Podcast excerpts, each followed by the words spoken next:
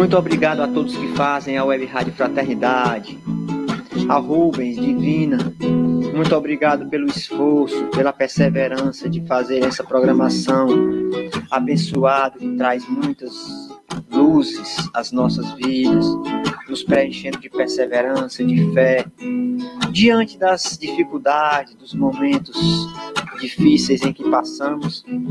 Saibam que o esforço de vocês são como luzes que nos iluminam e nos dão, renovam a nossa coragem e a nossa fé, a nossa perseverança para seguirmos adiante, entendendo esse Jesus que o Espiritismo nos mostra, esse Jesus sem dogmas teológicos, sem misticismo. É Web Rádio Fraternidade, a nossa ferramenta de paz. Invadindo ruas, campos e cidades, com amizade, amor, muito mais. É o Web Rádio Fraternidade, a nossa ferramenta de paz. Invadindo ruas, campos e cidades, com amizade, amor, muito mais. Em isolamento ou em pandemia, traz-nos esperança e alegria, mostrando que Jesus é o divino amigo, sempre nos protege de todo perigo e do mal. É a Web Rádio Fraternidade, a nossa ferramenta de paz. Invadindo ruas, campos e cidades, com amizade, amor, muito mais. É a Web Rádio Fraternidade, a nossa ferramenta de paz. Invadindo ruas, campos e cidades, com amizade, amor, muito mais. Às vezes eu acordo desanimado, com a tristeza me agarrar. As dúvidas e os problemas me perturbam, então começo a desanimar. Mas como pro momento de oração, o Rubens já nos fala ao coração, e uma luz do céu vem nos preenchendo de paz. É o Web Rádio Fraternidade, nossa ferramenta de paz. Invadindo ruas, campos e cidades, com amizade, amor, muito mais. É o Web Rádio Fraternidade, um faixo rede vivo de luz.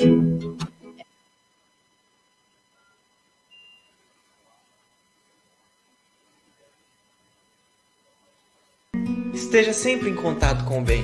No site e no aplicativo da Web Rádio Fraternidade, você encontra orações diárias, palestras e estudos que te sintonizarão com os ensinos do Cristo.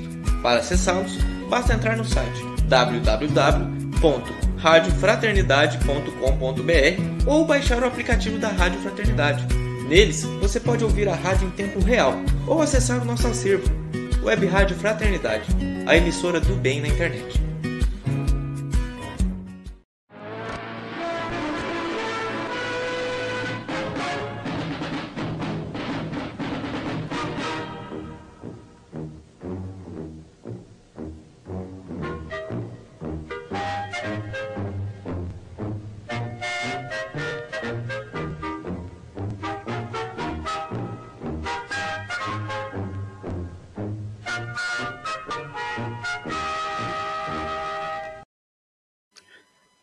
Muito boa noite, ouvintes, internautas espalhados pelo Brasil e pelo mundo. Que alegria ter vocês conectados conosco para mais um dia, para mais uma oportunidade de aprendizado. Boa noite, Jorge Alahá.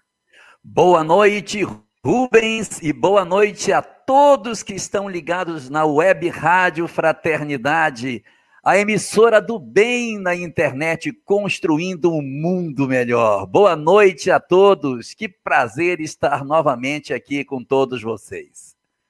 É isso mesmo, Jorge, ouvintes, amigos queridos.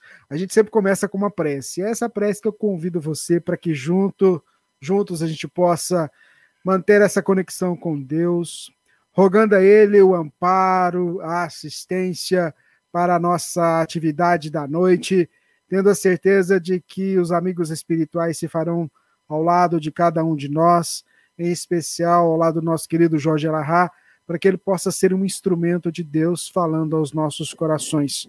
Sob o teu amparo, Senhor, o amparo destes benfeitores, nós iniciamos a nossa atividade desta noite.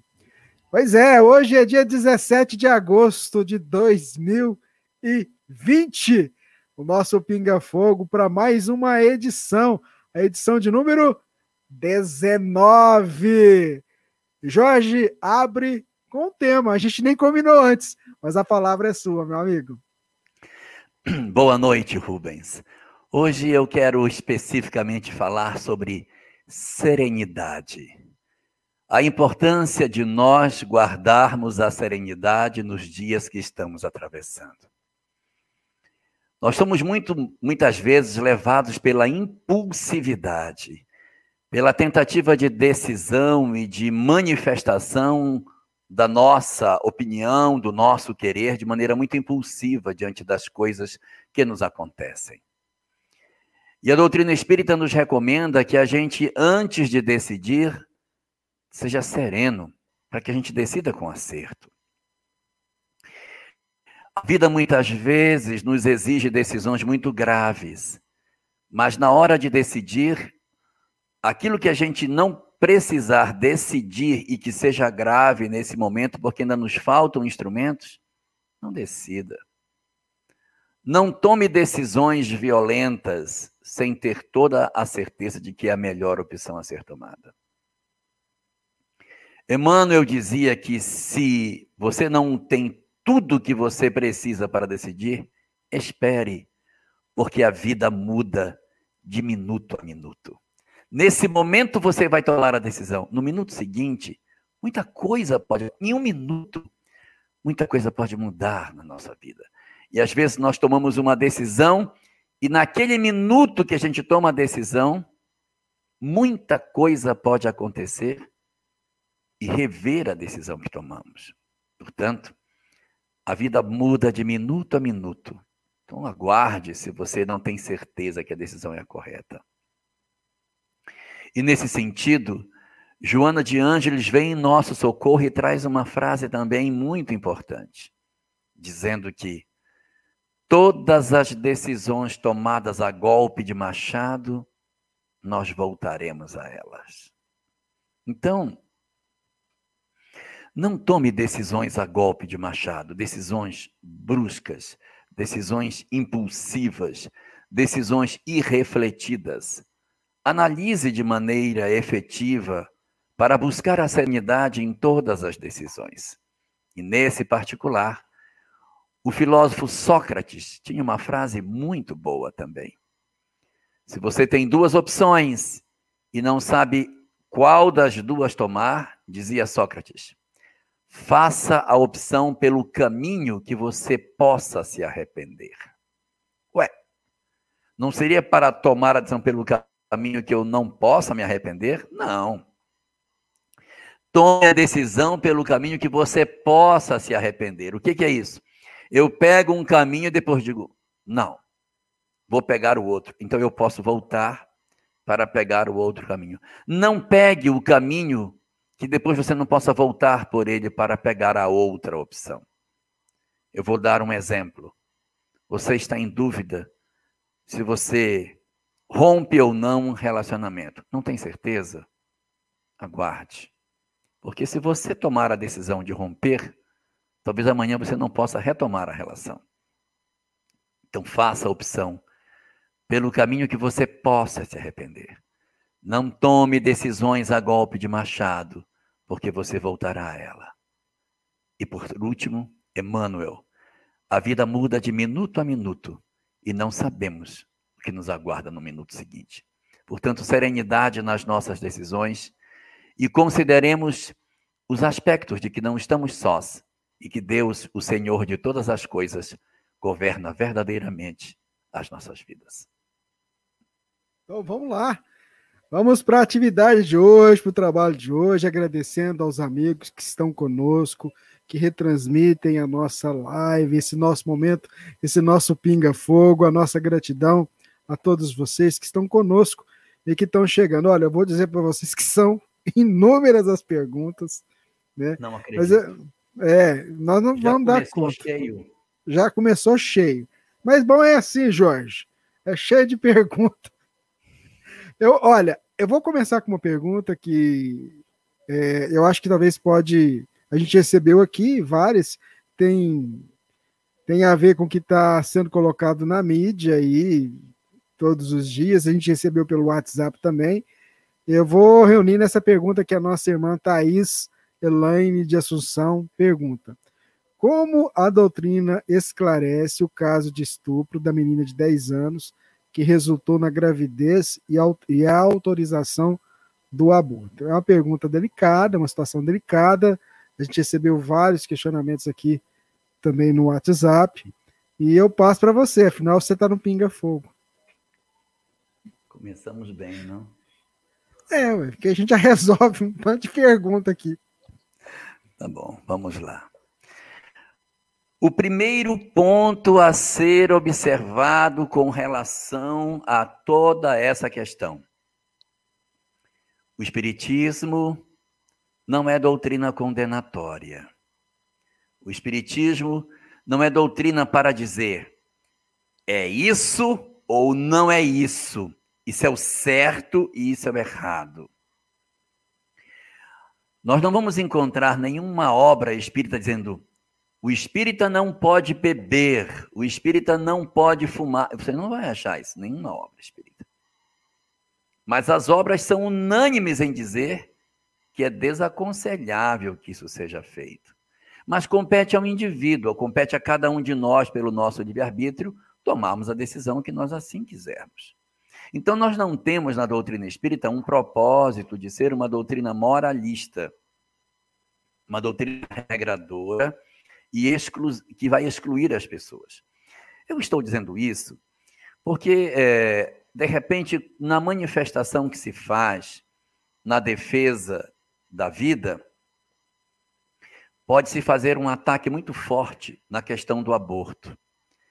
E nós temos várias mulheres hoje no Brasil envolvidas com a problemática do aborto. A história da menina é só um caso, mas nós temos 40 mil casos por ano no Brasil. Então, um, nós estamos falando de um, e de repente você trata essa questão e você corre o risco de irradiar essa, essa lógica em cima de todo mundo e de repente você começar a transferir culpa para as pessoas. E o objetivo da doutrina espírita não é transferir culpa para ninguém. Existem muitas pessoas que estão perguntando sobre essa questão, não é por conta da menina é por conta da sua própria história. Por conta daquilo que elas mesmas realizaram em si ou nas suas filhas, nas suas amigas. E a pessoa está esperando uma resposta para que ela consiga encaixar na história que ela possui. Então, o Espiritismo, ele não tem uma posição do sentido de dizer que, ó, isso aqui é para você fazer assim ou você faz desse jeito. O Espiritismo tem uma leitura de mundo. Na leitura de mundo que o Espiritismo tem, o foco é no espírito, não é no ser humano. Na lei de destruição, quando Allan Kardec trata sobre a questão da lei de destruição com os espíritos, os espíritos respondem o seguinte: Deus não é Deus dos homens, Deus é Deus dos espíritos. E o, o Senhor, Deus, se comporta como o general de um exército que está mais preocupado com os seus soldados do que com o uniforme que eles usam.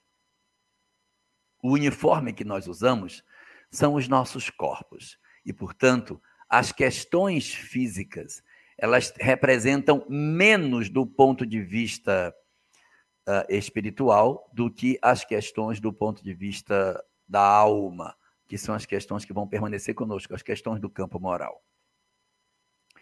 Então, como, como entende a doutrina espírita? O Espiritismo entende que uh, a vida existe com um propósito. A vida existe com um propósito. E que todas as vezes que alguém transgride esses propósitos, nós nos credenciamos diante da lei de Deus para experimentar determinadas situações que nos reeduquem. Então, estamos falando muito de uma pessoa, uma pessoa, e não estamos considerando o ato que antecedeu a isso e que também tem que ser considerado. Nós não estamos dizendo com isso que o que houve antes não é traumático. Sim, é traumático. Foi muito traumático. Só que o trauma que fica, ele acaba sendo um elemento que precisa ser tratado, ser cuidado. Eu vou dar aqui uma informação de um estudo que foi feito por umas moças que, que estudam aqui em Rondônia, na faculdade de enfermagem. Elas tomaram um elenco de mulheres que passaram pela experiência do aborto. E o que, que elas concluíram? Que essas mulheres, esse artigo científico está publicado, essas mulheres que passaram pela experiência do aborto, elas sentem um alívio enorme quando elas praticam aborto. Um alívio enorme. Porque elas retiram um peso dentro de si por conta de um conflito que elas possuíam. Só que esse período de alívio, ele diminui com o tempo. Elas ficaram acompanhando essas mulheres nos tempos seguintes e foram observando que elas têm muito mais probabilidade de desenvolver depressão, uh, tendências suicidas, uma série de coisas em função das histórias que elas trazem. Isso também tem que ser pesado. Isso também tem que ser medido. Nós temos, pela ótica que a doutrina espírita nos aponta, que as opções do Espiritismo são sempre pela vida. As opções são sempre pela vida. Mas o fato de nós defendermos a vida não nos dá o direito de ir a público, criticar, condenar, expor vidas, ou até criticar a decisão de quem quer que seja que tome qualquer decisão que seja. Nós somos pela vida, mas essa é uma questão de cada um de nós. E não compete a, doutrina, a, a cada um de nós é medir a decisão que o outro toma. No livro Vida e Sexo, no último capítulo da obra chamado A Margem do Sexo, Emmanuel faz uma discussão exatamente sobre isso, dizendo que os nossos conflitos da área da sexualidade, da afetividade, são tão profundos que nós não temos condição de criticar ninguém do que quer que seja, nem o autor do ato acontecido, nem uma possível decisão pela interrupção da gestação. Nós não temos autoridade para decidir. A gente decide sobre nós, sobre as nossas próprias histórias. Agora, cada pessoa toma a decisão que lhe é própria. Existe dentro da doutrina espírita uma condição que é levantada para a questão da interrupção da gestação. É quando a vida da mãe corre perigo. Se, se, se a ciência entender que, em função da idade que a menina tem, ela não tem condição de ter esse filho, nós estamos enquadrados nesse cenário. Mas aqui na região norte, eu trabalho no IBGE e todos os anos tem uma quantidade grande de registros civis feito com mulheres de 10 e até de 9 anos de idade. Então, isso, na verdade, é, não caracterizaria uma condição de impossibilidade da gestação. Agora, sem dúvida nenhuma, há traumas muito profundos que precisarão ser tratados. E o que propõe a doutrina espírita nos casos em que, vitimada por um processo tão violento como um estupro, a mulher não queira aquela criança. Ela tem o direito de não querer. Ela doa a criança. Essa é a proposta do Espiritismo. Não, tem, não consegue suportar? Doa.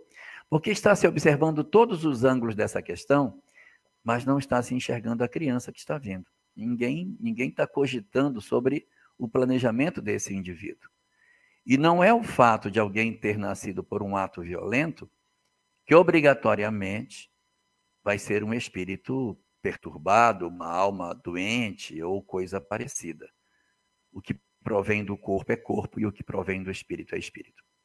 Resumidamente, então, a doutrina espírita não está abonando a conduta daquilo que provocou o ato. Ele tem que ser julgado de acordo com a lei humana. A leitura da doutrina espírita é sempre a favor da vida. E da vida como um todo. A vida da menina que precisa ser preservada, no sentido psicológico e tudo, físico, verificar as condições orgânicas para isso. E a vida de quem está nascendo, de quem está vindo.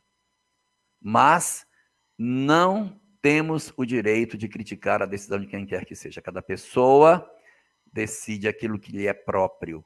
Então, quem tem uma leitura de mundo, tem uma leitura de mundo. O outro tem outra? Tem outra.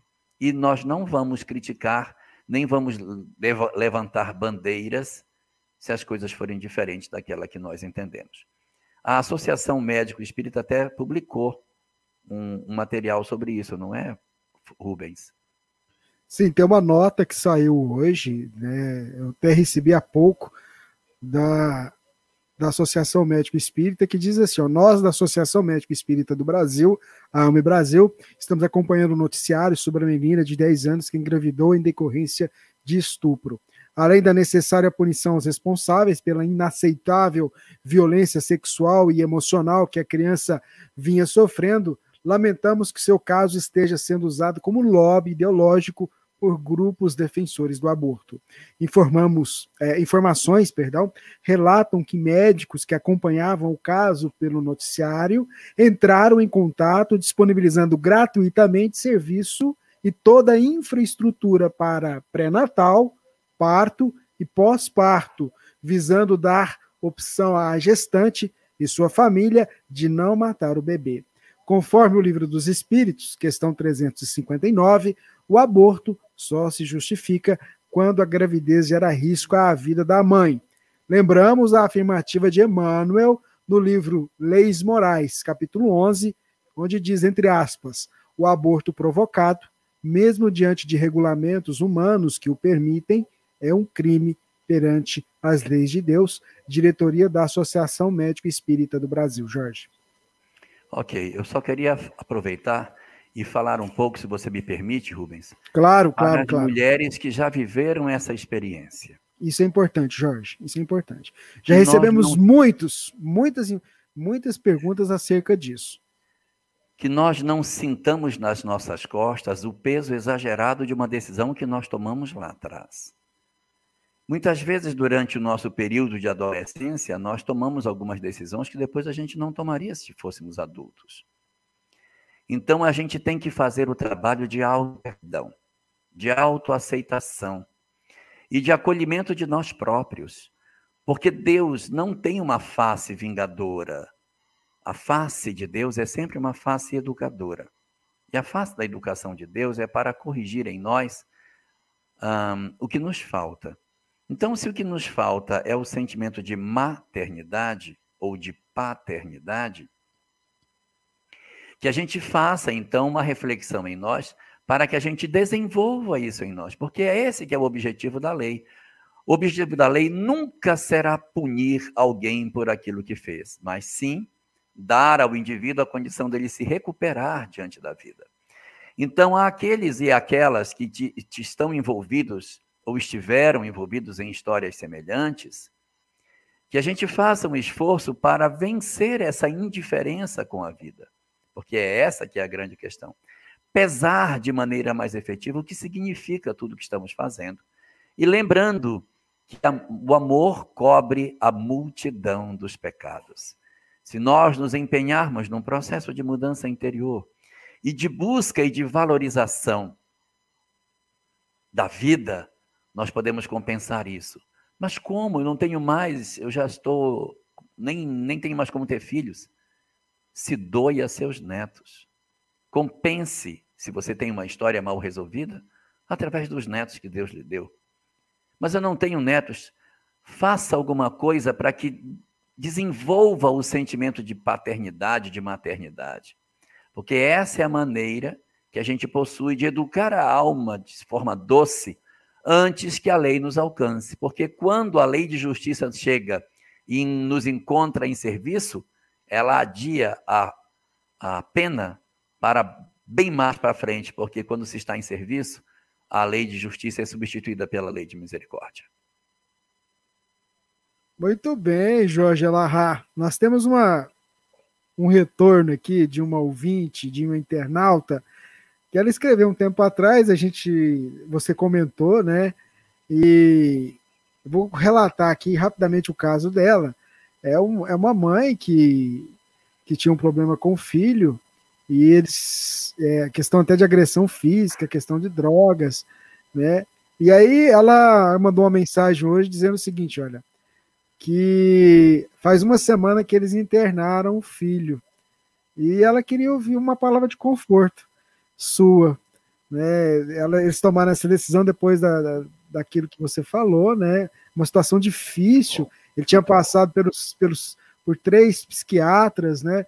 E aí ela acabou de mandar uma mensagem no WhatsApp da Divina e ela queria ouvir uma palavra sua. Nesse momento que o coração dela está assim, sabe, um pouquinho angustiado, mas é com você.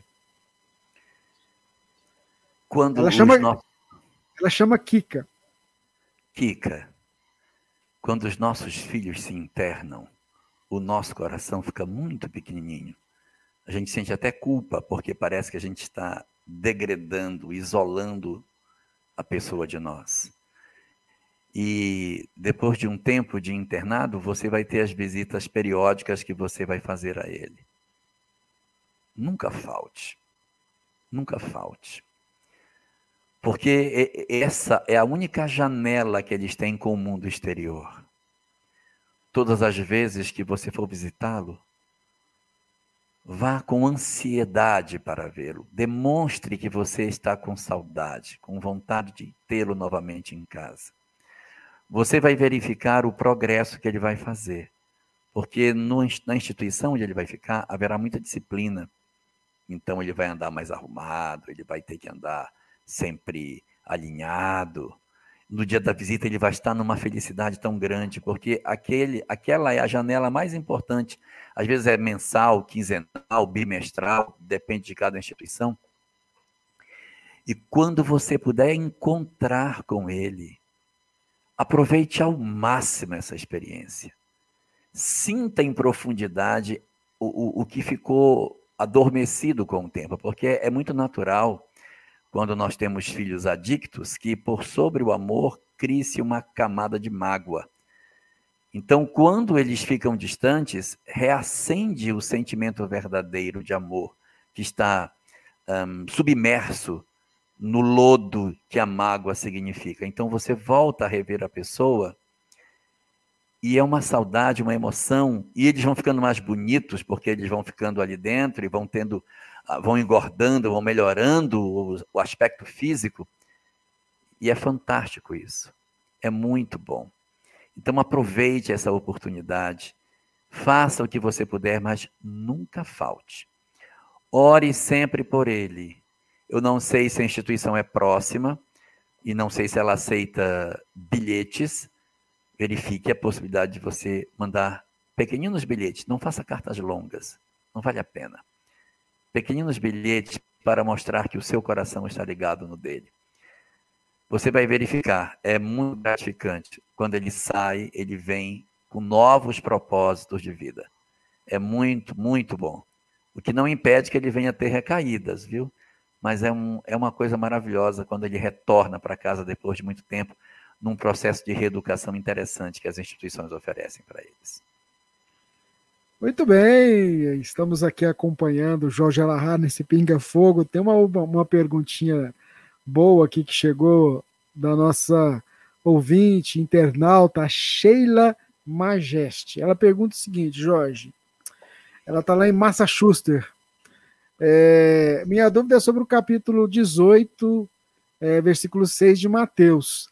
Entretanto, se alguém fizer tropeçar um destes pequeninos que crê em mim, melhor lhe seria amarrar uma pedra de moinho no pescoço e se afogar nas profundezas do mar. Aí a dúvida da Sheila, Jorge, é se isso não seria um incentivo ao suicídio.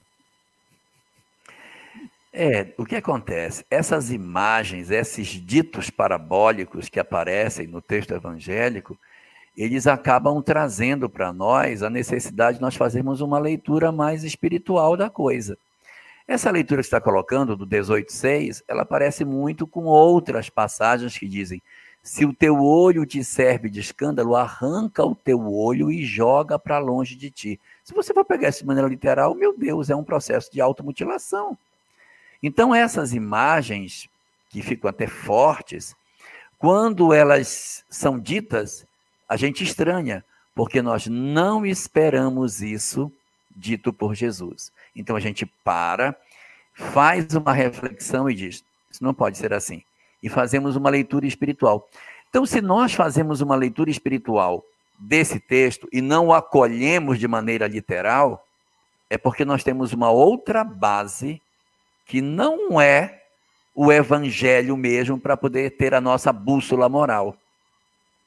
Porque se a nossa bússola fosse só o evangelho, a gente diria, não, tem que arrancar o olho e jogar fora. Tem que amarrar a pedra de moinho no pescoço e jogar no mar.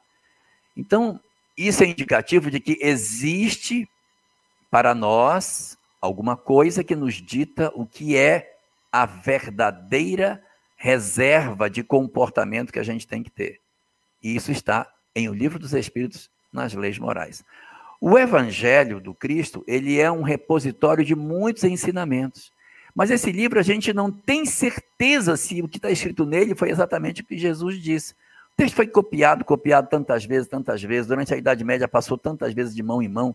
Até chegar em Gutenberg, a gente não sabe o que, que foi possível de ser mexido, tirado, incluído. E como foi que as pessoas trataram os ensinamentos do Cristo. A obra de Kardec, o Evangelho segundo o Espiritismo, é exatamente para tentar mostrar a identidade entre as duas mensagens morais. Mas é lógico que nós encontramos, assim como essa, outras passagens que nos são difíceis de aceitar como sendo do nosso governador planetário. Por quê? Porque ela tem esse traço da dificuldade de nós termos garantia da autoria das falas. Mas com a doutrina espírita, a gente tem a referência ideal. E quando vem a dúvida, o que fazemos nós? Recorremos à obra básica. Não, é isso mesmo. A referência é essa mesmo. É isso que a gente precisa fazer. E aí valida o pensamento do Cristo. Por exemplo, você olha assim, amar os inimigos, mas você está louco, vou amar os inimigos, aí você vai lá no. Aí não, é realmente, eu tenho que perdoar as pessoas. Mas mesmo inimigo é, realmente, mesmo inimigo. Ah, então tá certo. Então você questiona, na obra básica você vai encontrar realmente aquilo que seria a, a coisa dita sem parábolas, sem nenhum tipo de imagem, mas o sentido reto daquilo que precisa ser colocado. Você tem razão, o texto, quando dito e lido dessa forma, dá essa sensação, mas com certeza não era essa a vontade de Jesus. Muito bem, vamos lá, Jorge. A gente já disse aqui muitas vezes que o nosso programa ele atinge um público que tem uma vasta é, conexão com a espiritualidade, com o conhecimento da doutrina espírita e também, por causa da rádio, acaba chegando também a pessoas que estão, às vezes, tendo um primeiro contato com a doutrina espírita e muitas dúvidas chegam e eu acho que é bacana isso. Então, a nossa é, ouvinte é, Tatiana Cândido, do Rio de Janeiro, pergunta: Eu gostaria de saber, Jesus e Deus são as mesmas pessoas? E se são, como ficou a espiritualidade sem ele quando ele encarnou entre nós? É, para a doutrina espírita, Deus é o soberano Senhor, Criador do universo infinito, Criador de tudo, que não teve princípio, não terá fim, o eterno, imutável, soberanamente justo e bom, imaterial, onipotente, onisciente, onipresente, não tem forma, esse é Deus, o Criador de tudo, que criou tudo, inclusive Jesus. E então quem é Jesus? Jesus é um espírito criado por Deus. Então ele é igual a nós? Hum, é. Só que ele é muito mais antigo do que nós. É um espírito muito mais velho do que nós. Muito mais velho. Para termos uma ideia, Jesus toma conta do planeta Terra e nós somos apenas um habitante do planeta Terra. Há um bilhão de anos atrás, um bilhão de anos, a espécie mais evoluída que tinha no planeta eram as bactérias. Se a gente vem dessa evolução, nós éramos uma bactéria. E Jesus era o quê? O governador do planeta. A gente era uma bactéria e ele já era o governador da Terra. Se nós puxarmos 3,5 bilhões de anos atrás, nós não éramos, não sei nem o quê, porque se há um bilhão a gente era uma bactéria, há 4 bilhões e meio de anos atrás, não sei nem o que a gente poderia ser, nem coisa orgânica nós éramos. Nós éramos algo ainda inorgânico. E ele era quem? Ele era o governador do planeta. Então isso dá para ter uma noção de quem é ele e quem somos nós. Ele é semelhante a nós, no sentido de que ele, ele, é um espírito e nós somos um espírito, sim. ele é semelhante a nós, mas a distância que existe dele para nós é muito grande. Ele é um espírito com uma evolução imensa já feita. E nós, na verdade, estamos agora começando a tomar consciência de nós próprios e começar a entender as coisas. A nossa humanidade tem 10 mil anos. Se a gente for pensar, o Homo sapiens tem 60 mil anos. É muito pouco diante de tudo aquilo. Ele já era um espírito puro quando a Terra surgiu. Então a distância é muito grande. Mas com toda essa distância, ele ainda não é Deus. Ele é apenas um espírito muito antigo que, que Deus criou há muitos anos. E ele vem num processo natural de evolução igual ao nosso e está onde está. Isso quer dizer que no futuro, ele, nós também evoluído, teremos a nossa parcela de contribuição, assim como ele. Mas tem uma segunda pergunta, Rubens. Ela também pergunta como é que ficou quando ele encarnou. Não, Jesus e Deus não são a mesma coisa. Tá, ele não é, mas ele encarnou e como é que ficou quando ele veio? Ele é o governador da terra, mas ele não governa só. Ele tem um colégio de auxiliares que cuidam de todas essas coisas. Que a doutrina espírita diz que esse colégio de espíritos muito elevados que coordenam com Jesus o orbe chama-se Espírito Santo. O que é o Espírito Santo? É o Espírito já santificado. Isso está no capítulo 2 da obra O Espírito da Verdade, quando define que os, o Espírito Santo é o conjunto de entidades angélicas que colaboram com Jesus na organização do planeta. Então, Imagine uma coletividade de entidades extremamente evoluídas que secundam Jesus no trabalho de, de, de organizar a Terra. Quando o Cristo vem para passar os seus 30 e, segundo se diz, 33 anos, não sei se mais, se menos, não pouco importa. Nesse período, o colégio de, de, de, de seus auxiliares assumiu as funções que já eram próprias e Jesus, mesmo encarnado, não ficava o tempo todo preso no corpo. Quando você dorme, você sai. Então ele continuou fazendo o trabalho, mas num processo de sacrifício enorme. Ele vem à Terra não para morrer na cruz, que seria o sacrifício, mas encarnar na Terra, conviver com a mediocridade humana. Esse foi a sua, essa foi a sua maior renúncia. Esse foi o seu maior sacrifício. E aí ele renasce junto com a miséria dos homens, e com isso deixa para nós uma lição extraordinária. Não perdeu o vínculo com seus auxiliares, mas foi apenas uma pequenina janela de tempo em que ele esteve conosco, mas ao mesmo tempo também do lado de lá. Muito bem. É o nosso pinga-fogo. Quando o Jorge toma água ali. Vamos lá. Pessoal da Mocidade Espírita de Urutá, em Goiás faz, uma, faz três perguntas aqui. Vou passar para o Jorge, todas dentro do mesmo sentido. Os espíritos desencarnados podem influenciar os animais? Os animais podem perceber os desencarnados?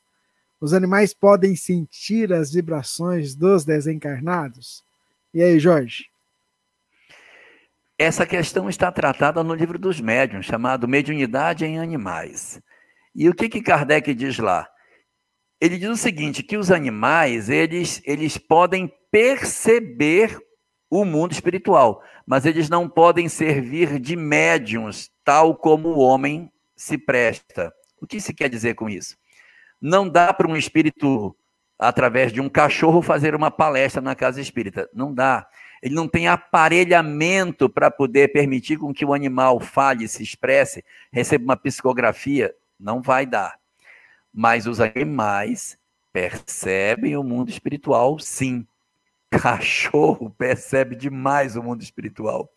Late enlouquecidamente quando os espíritos estão por perto. É, cavalo também, gato, esses animais têm uma percepção do mundo espiritual é, bastante aguçada.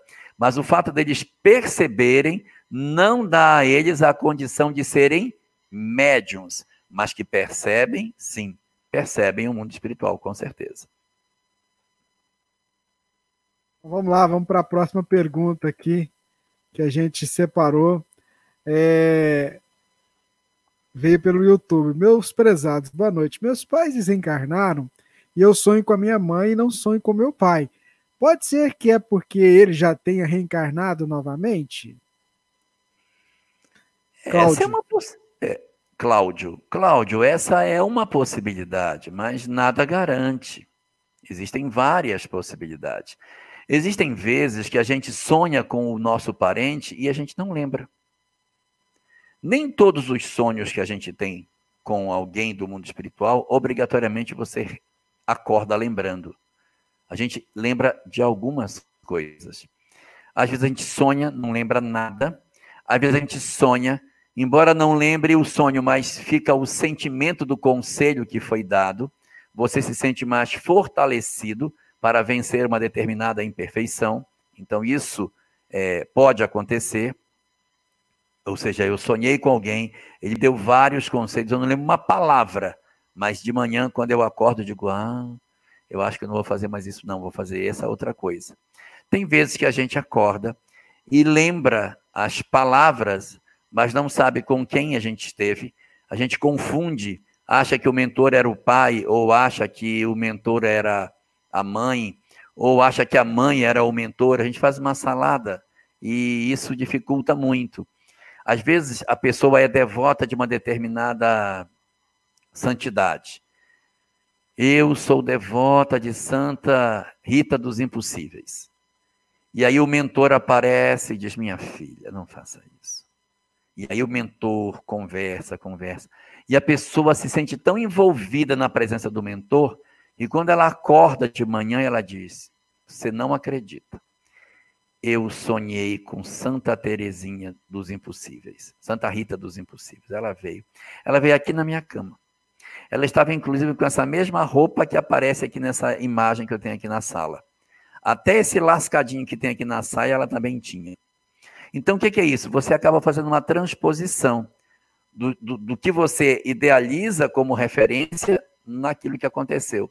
Então alguém diz assim: Eu sonhei com meu pai. Não era o pai, era o mentor. Ah, eu sonhei com meu mentor. Não era o mentor, era o pai. Porque a gente, trans, a gente traduz em cima das nossas crenças aquilo que acontece conosco durante o sono.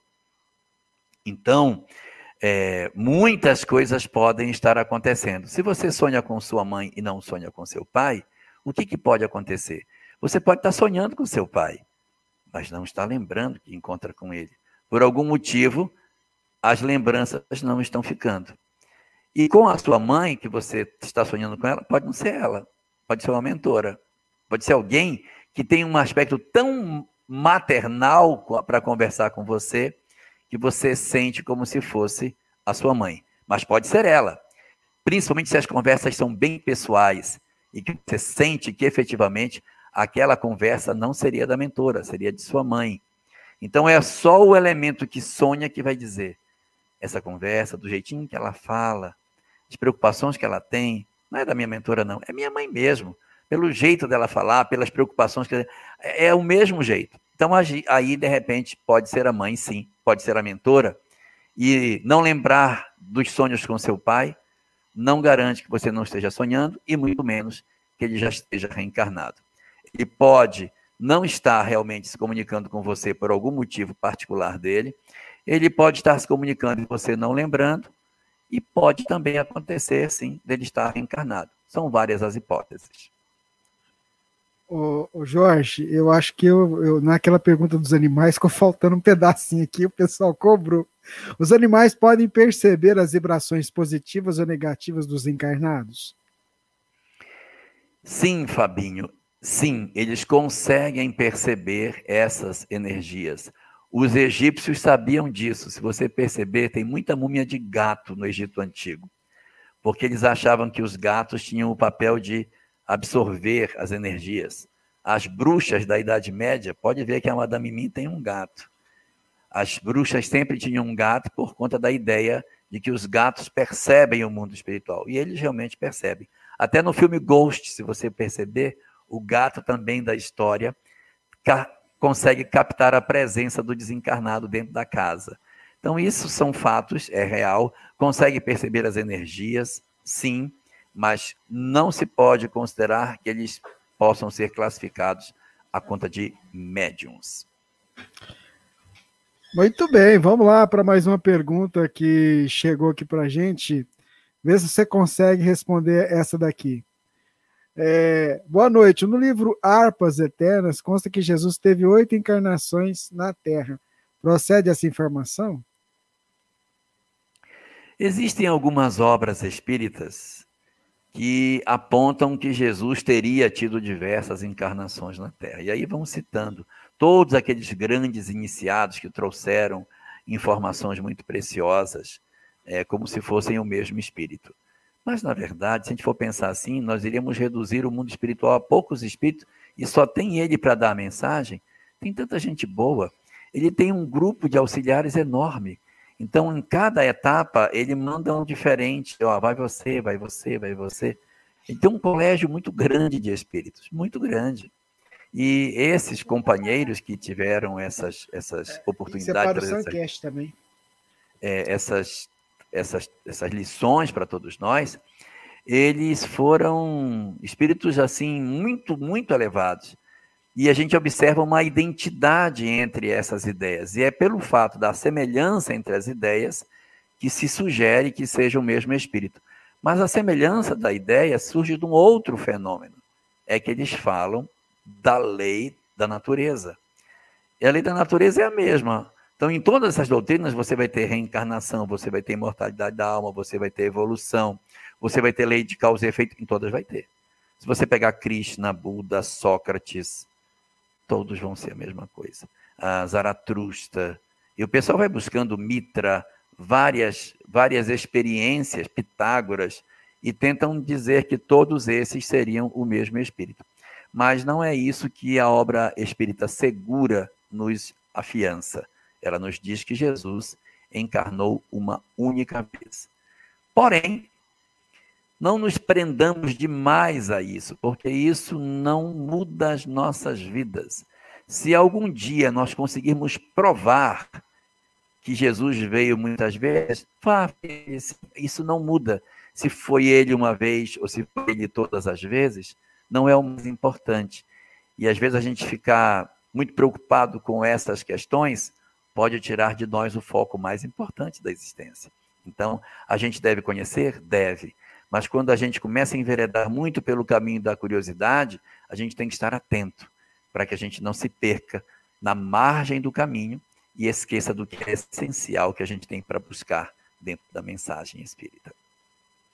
Muito bem, é o nosso Pinga Fogo. Obrigado a você, ouvinte internauta espalhado pelo Brasil e pelo mundo, que acompanha a gente aqui pela Rádio Fraternidade, pelos canais no YouTube, no Facebook, os nossos amigos que estão retransmitindo também.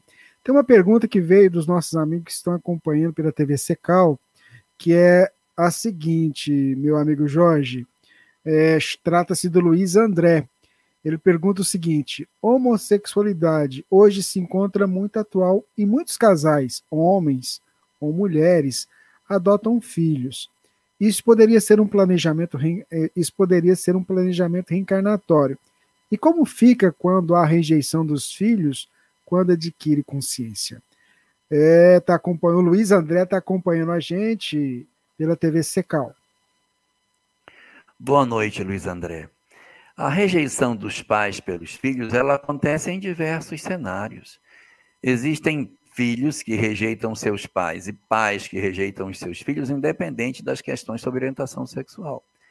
Existem pais e filhos que se rejeitam mutuamente por conta de profissão. O filho não aceita a profissão que o, filho, que o pai tem. De repente, o pai é uma figura proeminente na nossa sociedade. Ele é até conhecido de todos nós, aparece nos noticiários, aparece é, como sendo uma pessoa de poder dentro do país. E os filhos o odeiam. Por quê? Porque a maneira como ele vive não é aquela que o filho gostaria. A ideologia que ele defende, a forma como ele se porta, não é a que o filho gostaria que o pai tivesse. Então você vai encontrar aí, por conta de profissão, por conta de conduta, muitas rejeições recíprocas, como existe também a rejeição de pais para com os filhos. Os pais rejeitam os filhos pela sua condição sexual, pela sua questão com envolvimento com droga, pelos seus aspectos relacionados à profissão, desinteresse pela vida profissional. Então, você tem aí um esgarçamento da relação. Aí você pergunta se isso pode ser fruto de, um, de uma ruptura de um planejamento reencarnatório. Pode ser. Porque, veja, ninguém reencarnou para odiar ninguém. Nós reencarnamos porque era possível a convivência.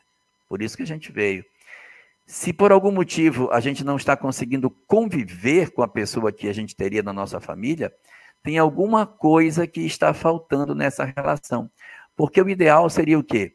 que a partir do momento em que a gente fosse se desenvolvendo, fosse crescendo, fosse amadurecendo, nós fôssemos também criando mais recursos para entender, aceitar e conviver com os que são diferentes de nós. Só que isso não está acontecendo. Nós temos alguns indivíduos que estão passando por um forte processo de rejeição dos seus entes queridos, porque não conseguem lidar com as diferenças que eles têm. Eu vou puxar até dentro disso os aspectos de ordem político-partidária do nosso país hoje. Nós estamos vivendo um período de um, polarização dentro do país em que as famílias estão se dividindo. Os filhos estão se afastando dos pais e os pais dos filhos por conta de questões do campo político. Então veja que nem precisa você ir tão longe nos aspectos de que dizem respeito às questões da sexualidade dos pais e dos filhos os aspectos políticos hoje estão nos dividindo. Então, em vez da gente focar nesse ângulo em si, a gente tem que pensar por eu não estou conseguindo aceitar o outro do jeito que ele é. Uma das grandes características das almas que conseguiram entender a vida é quando você abraça o seu ente querido e sem precisar dizer para ele isso, mas sentindo no fundo de sua alma, você diz: Eu aceito você do jeito que você é. Mas é do fundo da alma.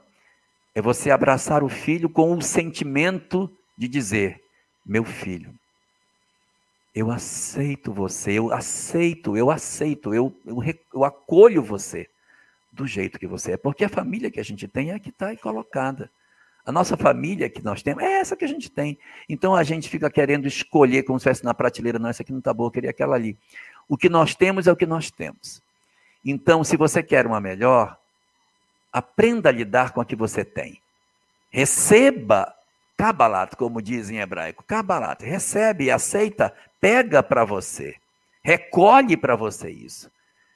Aceita que Deus está te dando para que amanhã você tenha a condição de decidir melhor. Mas se você rejeita que você tem, você se credencia amanhã receber uma nova imposta.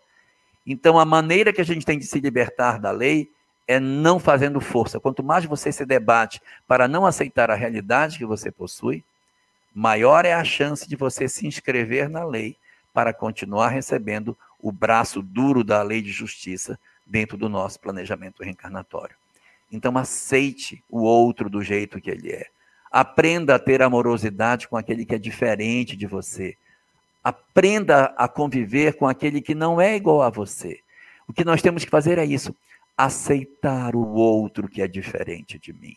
Se nós fizermos isso, e aí vale para a questão política, para a questão profissional, para a questão de beleza, às vezes de cultura, a mãe é ignorante, o filho não quer que a mãe apareça porque ela é analfabeta. Relaxa, aceita o outro do jeito que o outro é. E amanhã você vai ser livre para ter uma história muito diferente e mais liberta. Muito bem, nosso querido Jorge Elahá. A gente está aqui no nosso Pinga Fogo número 19, o Illinois. Você conhece? Ah, Illinois. Então, Illinois, manda, pede para o Júnior de Lourenço mandar a pergunta de novo, porque ela sumiu em tanta mensagem aqui, para mim poder fazer para ela, viu? Tá? Ela, tem, enquanto o Illinois providencia. Ah, Illinois. Ai, ah. ah a, a, a Illinois. Isso, desculpe, a Illinois. Então você providencia aí a pergunta do Júnior, pede para ele mandar para a gente de novo aqui, porque ela acabei perdendo ela aqui no meio de tanta pergunta. Mas vamos lá para uma outra que chegou aqui para a gente. É o seguinte, olha, é, sou de Santa Cruz, do Rio Pardo, interior de São Paulo. Me chamo Israel Paulo Augusto. Dia 24 fez um ano que minha mãe desencarnou. Foi triste. Caiu na rua indo trabalhar. E depois teve uma, teve uma AVC. Ela se chamava Nadir. Gostaria de saber como é que ela está no plano espiritual. A pergunta do nosso irmão Israel Paulo Augusto. A resposta para a sua pergunta está na página 85 do livro Justiça Divina. A mensagem intitula-se Lugar após a morte, em que vai dizer para onde nós iremos após a morte. E nessa mensagem, Israel, ele vai apontar que o lugar para onde nós iremos tem muito a ver com o que é que a gente fazia na nossa hora vazia. Emmanuel diz o seguinte nessa mensagem: você pega o nosso dia e tira tudo que são obrigações sociais. Trabalho, profissão, tira tudo. Todas as obrigações familiares, tira tudo. O que sobrou do dia, esse que sobrou do dia é seu. Essa parte do dia que é verdadeiramente sua, que você não tem mais que cuidar da família, cuidar da profissão, cuidar da casa, se responsabilizar por nada. Aquela hora que você diz, acabei, agora eu vou cuidar do meu tempo. Essa janelinha é que diz para onde nós iremos. Então, o que fazemos nós no tempo que é nosso? Diz Emmanuel, é isso que vai definir para onde iremos após a morte. Então, se nós, por exemplo, nesse, nessa janela, fomos pessoas operosas, que queríamos ajudar, fazer o bem ao outro, e, e nos doávamos às pessoas, estamos bem. Mas se ao contrário, nós usávamos esse tempo para tratar só das nossas questões, ou de investigar a vida dos outros, ou de, se, de ser uma pessoa que as pessoas não queriam conviver, então a gente não vai ficar bem. É essa a leitura que a gente tem para fazer. Então, se a dona Nadir era uma pessoa operosa, como certamente deve ter sido. Ela deve ter sido acolhida pelos seus espíritos benfeitores e os seus familiares, sua mãe, no caso sua avó, e seu, seu pai, no caso o seu avô. E eles devem ter levado Dona Nadir para o mundo espiritual, para um local de refazimento. É a condição mais esperada nesse período, porque existe sim no mundo espiritual, muita gente que passa por um processo doloroso na desencarnação. Mas essa experiência, ela está reservada para as, as almas endurecidas, as perversas, os maus, os indiferentes, os cruéis, os, os que não tinham o coração voltado para o próximo. Aqueles que têm uma vida preocupada com o outro, que fazem aquilo que puderem para atender aquilo que os outros lhe pedem, eles são inscritos numa determinada condição espiritual de ter muitos amigos do lado de lá, e quando desencarnam, costumam ser muito bem acolhidos do outro lado da vida. Então, para a dona Nadir, muito certamente, esse deve ser o destino que Deus reservou para ela. Muito bem, Jorge, ouvintes, amigos. Vamos lá, a pergunta chegou, dos nossos amigos. Aí, ó. O Júnior Lourenço pergunta: como o espírita deve lidar com ansiedade e depressão? Um abraço, pessoal de Itaba, Ita, como é que chama lá? Itabaiana. Itabaiana. Isso, Itabaiana. Itabaiana, é, Sergipe. Isso. É, a grande questão aí, Júnior, é a gente conseguir efetivamente saber as causas desse fenômeno. Porque às vezes a gente está trabalhando nos efeitos e não cuida das causas. Se eu tenho um processo de ansiedade, por que, que eu tenho? O que me motiva a ser ansioso? Do que é que eu estou fugindo? Porque ansiedade é fuga. Ansiedade é fuga. Por que, que eu estou ansioso? Porque eu quero sair, eu quero sair de onde eu estou, por isso que eu estou ansioso. E eu quero sair de onde eu estou em duas dimensões. Ou eu quero sair no tempo, eu quero ir para o futuro, ou quero ir para o passado, eu quero que aquilo acabe, ou que aquilo nem comece, isso dá ansiedade, ou no espaço, eu quero é não estar onde eu estou e eu fico ansioso, eu quero sair daqui, eu quero sair daqui, não quero ficar aqui, não quero ficar aqui, não quero ficar aqui. Então, ou eu não quero ficar onde eu estou, ou eu não quero estar no tempo que eu estou. Não estar no local e no tempo produz em nós sentimentos de ansiedade. Então, é, o que a gente precisa saber é por que, que eu não quero estar no tempo que eu estou, por que, que eu não quero estar no lugar onde eu estou. Aí, fazendo essa leitura, vai dar mais condição de nós sabermos como a gente deve movimentar as nossas vidas. E com relação à depressão em si, é cuidar para descobrir o que é que, qual é o gatilho que a gente tem que nos deprime. Qual é a ocorrência que provoca em nós esse tipo de sentimento? Se ela é uma depressão de cunho agudo ou crônico. Porque existem algumas pessoas que elas estão vivendo uma experiência que projetou o indivíduo de maneira objetiva num quadro de depressão. Você teve um golpe forte e esse golpe, evidentemente, produziu em você um processo depressivo. Você perdeu um parente, aí você deprimiu. Você perdeu o grande amor de sua vida, aí você deprimiu. Você perdeu o emprego, aí você deprime. Você teve notícia de uma doença muito grave, você deprimiu. Então você tem uma causa objetiva. Quando você tem uma causa objetiva, é mais fácil você lidar com isso. O problema maior é quando você não tem essa causa, quando a depressão é de causa difusa. E a pessoa diz: Olha, eu não sei, eu, eu tenho família, eu tenho condição econômica, tenho saúde, é, tenho tudo. Meu, meu esposo, meu marido, sei lá, minha esposa, meus filhos, todo mundo me ama, vivo bem com eles, mas eu não sei. Eu tenho depressão. Esses quadros é um sinal de que a depressão está dentro do indivíduo. E aí vale a pena, de repente, na consulta que você tem que fazer a um psicólogo e o encaminhamento para o psiquiatra, para que ele veja se não está faltando algum tipo de, de substância no nosso equilíbrio emocional.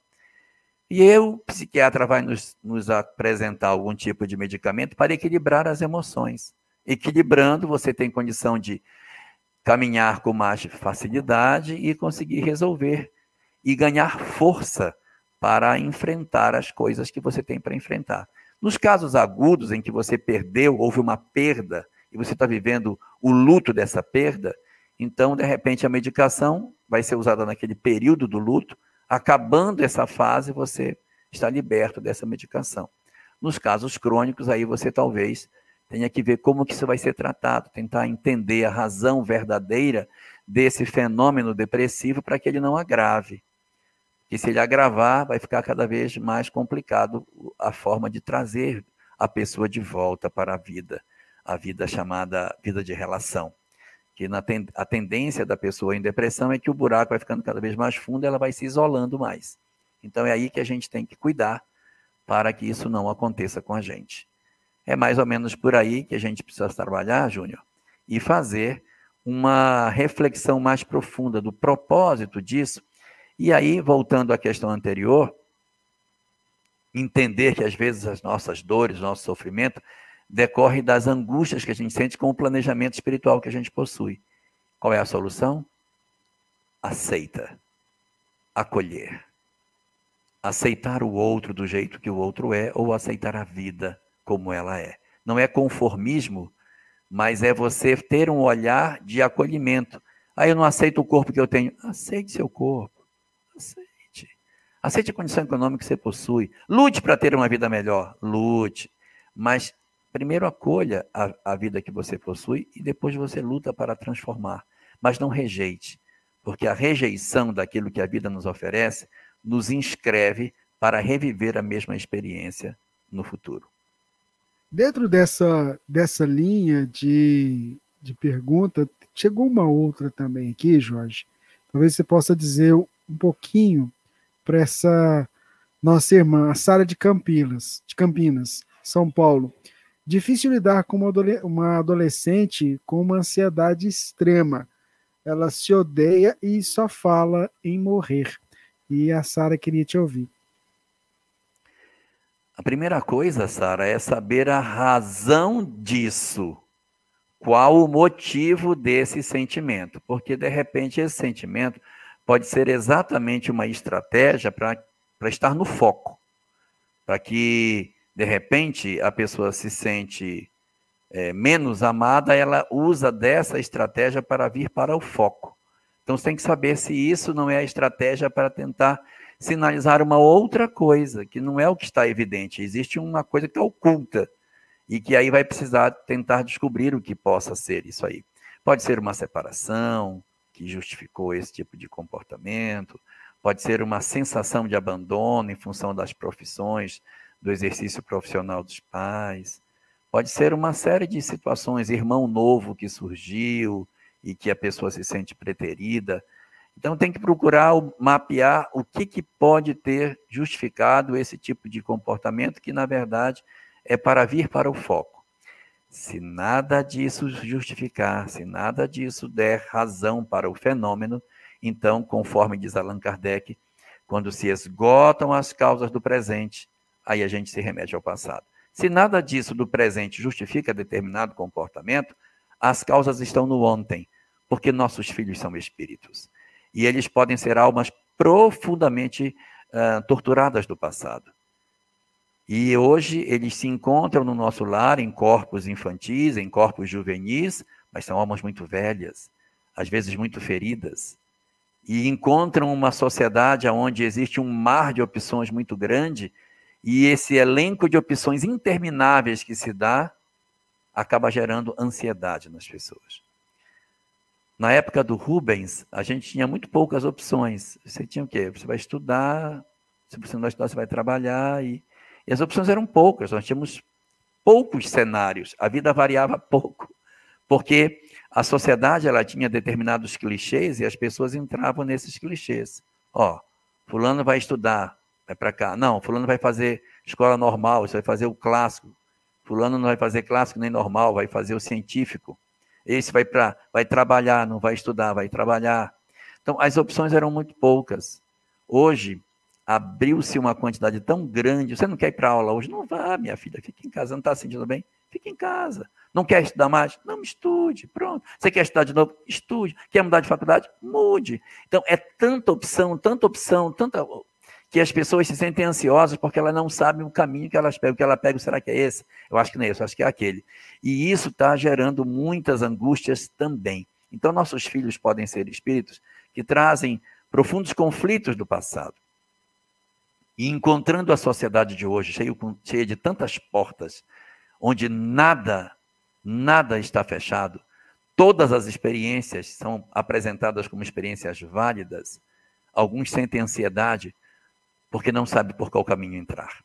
Então, às vezes, precisa de ajuda para saber o caminho que tem que tomar. E aí, no caso específico, para você, serenidade, tá? Serenidade. Senão você entra no buraco junto. A gente, na tentativa de salvar os outros, tem que amarrar uma corda na cintura e amarrar na árvore. Porque senão a, a angústia do outro e a preocupação em querer cuidar do outro pode nos arrastar junto e a gente acaba ficando codependente nesse processo de sofrimento. Então, não esqueça, mantenha um grupo de amigos que consiga garantir a você o espaço de paz que você precisa para você não ficar absorvida por essa experiência que tire de você a capacidade de perceber o lado bom e maravilhoso que a vida possui. Seguindo aqui com Piga Fogo, mais uma pergunta, essa aqui da Liduína Dantas. Jorge, Gostaria que você falasse sobre a passagem de Moisés no Mar Vermelho, pois tenho muitas dúvidas. Como aconteceu essa passagem, se é que aconteceu? Muito bem. Muito bem. Eu sou seu amigo. Você é muito amigo meu. Muito obrigado. A, a dúvida do ouvinte e do, do nosso internauta. É, a passagem do, da travessia do Mar Vermelho, se eu não me engano, está no livro de Êxodo, capítulo 16, que narra essa travessia. A travessia, ela traz é, notas bastante extraordinárias, porque ela diz que realmente ele bateu, o que está escrito no texto bíblico, ele bateu com o cajado e, a, e fendeu a água. Ele fendeu a água e duas paredes se formaram, uma à esquerda e à direita, e os filhos de Israel atravessaram o mar a seco. Naquele filme Os Dez Mandamentos, quando os carros do povo de Israel atravessam, até faz poeira onde eles passam. Não só separou, como secou o fundo do rio de maneira muito forte. Mas existem é, muitas, muitos questionamentos sobre isso. Os próprios judeus, quando discutem essa questão, eles não dão essa atenção que os cristãos dão para esse fenômeno. Eles, eles não, não, não se abraçam a isso e dizem, esquenta a cabeça com isso não, isso não é o mais importante. Ele mesmo diz, não esquenta a cabeça com isso. Então, as, existem filmes que mostram assim aquela parede de água de um lado e os peixinhos dentro daquela parede de água de um lado e do outro. Mas é, alguns estudiosos apresentam algumas questões bem interessantes. O primeiro está no livro E a Bíblia Tinha Razão. Eu não vou lembrar agora o nome do autor, mas é um livro que tenta encontrar as justificativas para as questões que apre apresentam-se estranhas no texto bíblico. Nessa obra, que é um clássico, e a Bíblia tinha razão, deixa eu ver se eu, se eu acho aqui. É, esse, nesse livro, ele fala que. Aqui o nome dele é Werner Keller. Werner Keller, o nome do autor. Então, nessa obra, ele vai falar sobre a travessia do Mar, Ver... a travessia do Mar Vermelho, diz assim, não diz que é no Mar Vermelho, nós é que inventamos que foi no Mar Vermelho. Não está escrito em lugar nenhum que a travessia foi do Mar Vermelho. E por conta disso, ele começa a fazer algumas ilações, analisando o comportamento de onde eles estavam e tal. Ele disse: não foi ali, ele atravessou no Mar dos Juncos, que é um outro local aonde seria mais propício para a travessia. Mas a explicação mais razoável que eu já encontrei sobre isso está uh, tomando força cada vez mais e diz que a travessia se deu num local chamado Praia de Nuveiba. Eu vou soletrar Nuveiba. Letra N de Nair, letra U de uva, W, letra E, letra I, letra B de bola e letra A, Nuveiba. A praia de Nuveiba fica na Arábia. E segundo alguns estudiosos, seria exatamente ali que ele teria atravessado. Qual as razões que levam a se acreditar que é, teria sido na praia de Nuveiba? Porque a praia de Nuveiba é um, ela é uma praia que surge numa garganta, num desfiladeiro. Existem montanhas muito altas e aí, nessa garganta, ela chega numa praia que abre uma enseada bastante grande para a travessia. Um, esse desfiladeiro poderia justificar uma frase que aparece nos evangelhos, dizendo no, no texto bíblico, que diz que quando os, os judeus estavam, os hebreus estavam, estavam atravessando a, quando os judeus estavam atravessando o Mar Vermelho, na época que eles estavam atravessando, uma coluna de fogo segurou o exército egípcio e o exército egípcio ficou preso atrás da coluna. Mas como que o exército inteiro ficou preso atrás de uma coluna? Se foi um desfiladeiro e tivesse uma coluna de fogo, realmente o exército não passa. Mas se fosse um campo aberto, o exército eh, contornaria a coluna. A praia que se forma, ela dá plenamente para as 2 milhões de pessoas que foram aqueles que se creem que saíram do Egito na condição de escravos. E o mais impressionante de tudo, nessa praia, segundo os estudiosos, existe uma lombada no fundo da, do, da água, como se fosse razoavelmente fundo, mas ali onde está a praia houvesse uma passarela e diz que um vento forte soprou do leste. O vento soprou e quando soprou a água deslizou para a direita. Aí aparece essa plataforma. Os judeus então atravessam em cima dessa plataforma para o outro lado. Depois que eles estão do outro lado, a coluna de fogo desaparece e os egípcios entram nessa mesma praia e atravessam nessa nesga de terra que existe na praia de Nuveiba para o outro lado é quando o vento cede e a água volta e pega os, os, os egípcios. É o que se sugere. Curiosidade sobre o fato: o rei Salomão, que viveu há 900 anos antes de nós, antes de Jesus, portanto 500 anos aproximadamente depois de Moisés, mandou construir duas colunas de bronze. Se a gente for visitar a praia de Nuveiba, de um lado e do outro, existem colunas que é, Salomão mandou erguer, estão lá até hoje, ah, celebrando o local aonde os, os, os hebreus teriam atravessado, o que reforça a tese. E no fundo, no fundo desse, dessa área onde eles teriam atravessado, existe resquícios de carruagens egípcias. E nós estamos falando da Arábia. Não era para ter carruagens egípcias por ali. Então, essas evidências parecem apontar que a praia de Nuveiba seja o local aonde a travessia teria acontecido. É razoável que seja assim, porque você teria um fenômeno mais natural e não nada tão extraordinário para a travessia naquelas, naquela época. Então, dentro dessas leituras, você vai ter aí essas três opções. O mar fazendo duas paredes, como está posto no texto bíblico, no livro de Êxodo, acho que 16. A, a Praia dos Juncos, do livro E a Bíblia Tinha Razão, e a Praia de Nuveiba, que é hoje muito mais discutida pelos estudiosos como sendo o local razoável da travessia de Moisés. Esqueça o Mar Vermelho. Muito bem, senhor Jorge Alahá. É, aos poucos a gente vai aprendendo aqui no Pinga Fogo, é, edição número 19. Jorge, tem uma pergunta aqui que chegou. É, deixa eu colocar ela aqui. É, da Cláudia, veio pelo Facebook. Como a doutrina espírita esclarece a fatalidade? Existe fatalidade? Não entendi sobre isso no livro dos Espíritos. A nossa internauta Cláudia acompanhando a gente. Muito bem.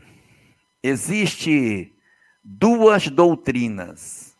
Uma doutrina que diz, uma doutrina que diz que tudo na nossa vida é determinismo, ou seja, tudo está traçado na palma da nossa mão, nas linhas da mão, já está definido o destino. Isso é uma, uma questão de determinismo. E existe uma segunda doutrina que diz que não, não existe isso. Nós somos, na verdade, é movidos pelo fatalismo. Não existe determinismo. O homem é que constrói seu próprio destino. Qual das duas o Espiritismo é adepto? Do determinismo, que diz que nossas vidas estão pré-traçadas, ou do fatalismo, que diz que não é assim, que nós somos livres para tomar o destino que nós quisermos. Qual é o destino? Qual é a visão do espiritismo? A terceira via. Para a doutrina espírita existe uma terceira via no meio das duas. Porque nós não temos determinismo, é verdade, só temos um determinismo, seremos espíritos evoluídos e puros, temos encontro marcado com a felicidade. Esse é o único determinismo que temos. Mas nós temos, nós temos programação espiritual, não é destino, mas existe uma programação para nós. Então, a fatalidade, ela não é absoluta. Nós temos livre-arbítrio? Temos, mas o livre-arbítrio é limitado, não temos livre-arbítrio absoluto. Disse, não, eu não quero mais ser professor, eu quero mudar de profissão, agora eu vou ser médico. Tem vezes que consegue, tem vezes que não consegue. Existem coisas na nossa vida que você não consegue mudar. O determinismo nos impõe determinadas situações, porque o livre-arbítrio está tolhido. Não é que a gente não tenha condição de decidir. Tem. Ué, por que, que eu não posso? Porque decidiu errado lá atrás. Então eu não tenho livre-arbítrio? Tem. E por que, que eu não uso? Porque decidiu errado quando tinha. Você tinha a capacidade de decidir, decidiu errado. Aí, nova chance, decidiu errado de novo. Quanto mais errado você vai decidindo, mais vai estreitando. Menos opção você vai tendo. A camisa vai apertando e você vai tendo que entrar pela manga, não tem jeito. Porque você. Manga que eu estou falando é aquela por onde o boi passa, não é a manga de camisa assim como o boi vai sendo levado para entrar pela manga, para ser ferrado, assim também o espírito, se ele começar a se rebelar muito, vai estreitando as opções para ele. Então, o, o, fatalismo, que é uma doutrina que considera que nós estamos sujeitos a tudo e que nada rege a nossa vida, não é uma doutrina aceita pela, pelo Espiritismo. Ah, então vocês são deterministas. Não, também não somos. Nós temos uma terceira via. Nem o fatalismo e nem o determinismo. Mas o quê? Programação espiritual. Eu tenho livre-arbítrio dentro de um certo limite, uma folga onde eu posso viver, mas sem, sem liberdade plena, mas sem amarração plena. O meu livre-arbítrio deixa com que eu me movimente dentro, dentro da minha programação. Há pessoas que nunca irão passar por determinadas experiências. Por quê? Porque na programação espiritual dela aquilo não está previsto. Não está. Ah, fulano eu sou muito distraído. Hoje mesmo eu, eu acabei é, esquecendo, eu esqueci a chave do meu carro. Eu, eu fui para o trabalho, outro dia fiz isso, eu saí do carro com um monte de, de objetos, aí cheguei no, no lixeiro, joguei tudo no lixeiro e fui embora, joguei a chave do carro junto, fui embora, entrei no meu trabalho, fui trabalhar. Quando deu meio-dia, eu disse, rapaz, cadê a chave do meu carro? Onde é que ela está? Aí, mas eu saí, aí fui no carro, carro trancado. Mas eu saí com o carro trancado, cadê a chave? Eu disse, ah, eu saí do carro cheio de um monte de coisa, deixa eu ver. Aí fui na lixeira, estava lá a chave do meu carro jogada dentro da lixeira. Mas, assim, eu, eu nunca experimentei uma, uma situação desse tipo. De repente, na minha programação, não está, porque o que eu já fiz de bobagem para experimentar uma coisa de furto, roubo, assalto, foi demais já. Eu já abusei do meu mentor. Mas há pessoas que, meu Deus, a pessoa deu um vacilo, rouba o celular, rouba não sei o quê, invade a casa, tira um monte de coisa. Então, depende muito de cada, de cada indivíduo. Então, nós não temos um fatalismo, uma fatalidade, no sentido de que tudo é possível de nos acontecer. Tem uma faixa de coisas para nos acontecer. E o nosso livre-arbítrio vai percorrer aí dentro. E limitado pelo quê? Pela programação espiritual que a gente tem. Então, nem determinismo puro, nem fatalismo puro. Programação espiritual, essa é aquela que o Espiritismo apresenta. E até dentro dessa, dessa questão, a Márcia Peixoto pergunta: todos nós encarnamos com a programação? E se temos, quem faz essa programação? Está pegando um gancho nisso que você falou. É, se nós, ó, nós reencarnamos com programação? Sim. E quanto mais evoluído o espírito, maior é o nível de detalhamento dessa programação. Eu diria que nós temos, um, basicamente, seis tipos de programação. Seis. Existem os que são programados, que, que são espíritos ainda muito ingênuos. Os mentores é que programam, almas ainda iniciantes, que não conhecem muita coisa, são espíritos ainda no começo da evolução. Os mentores é que decidem, não, isso aqui é melhor para ele, vai renascer aqui e tal. Mas não tem nem karma esses espíritos, são muito iniciantes, são muito jovens, espírito ainda no começo da chegada na espécie humana. Então, essas almas mais mais iniciais, o planejamento delas é bem frouxo, bem tranquilo, bem tranquilo. Aí você tem um segundo tipo de espírito, que são as almas singelas. As almas singelas, elas já têm uma certa programação espiritual. Mas essa programação espiritual, ela é quase que imediata. Não existe uma programação de longo curso, de vamos planejar, que quando meu pai renascer, eu vou renascer para meu pai elas vão acontecendo nas circunstâncias. Olha, vamos reencarnar fulano, é, vamos, ali tem uma família, vamos colocar lá. São espíritos que não têm muitos comprometimentos espirituais, então dá para fazer uma programação mais, é, mais próxima da sua encarnação. São espíritos sem grandes comprometimentos, almas ainda sem grandes delitos e sem grandes conquistas, mas diferente das almas iniciais do primeiro caso. O terceiro grupo já são dos espíritos bem complicados, bem, bem enrolados. São espíritos que fizeram muita besteira, trazem muitos conflitos, meu Deus, já erraram, tropeçaram, fizeram muita bobagem. Esses espíritos que estão nessa condição, eles poderiam decidir sobre suas vidas, mas eles fizeram muita besteira.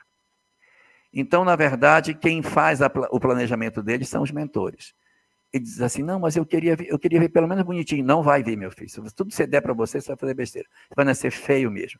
Não, então, então, então me dá pelo menos dinheiro. Não, é feio e pobre. Aí então, então, então me, me põe pelo menos em Paris. Não, não, você vai para Porto Velho. Então você vai.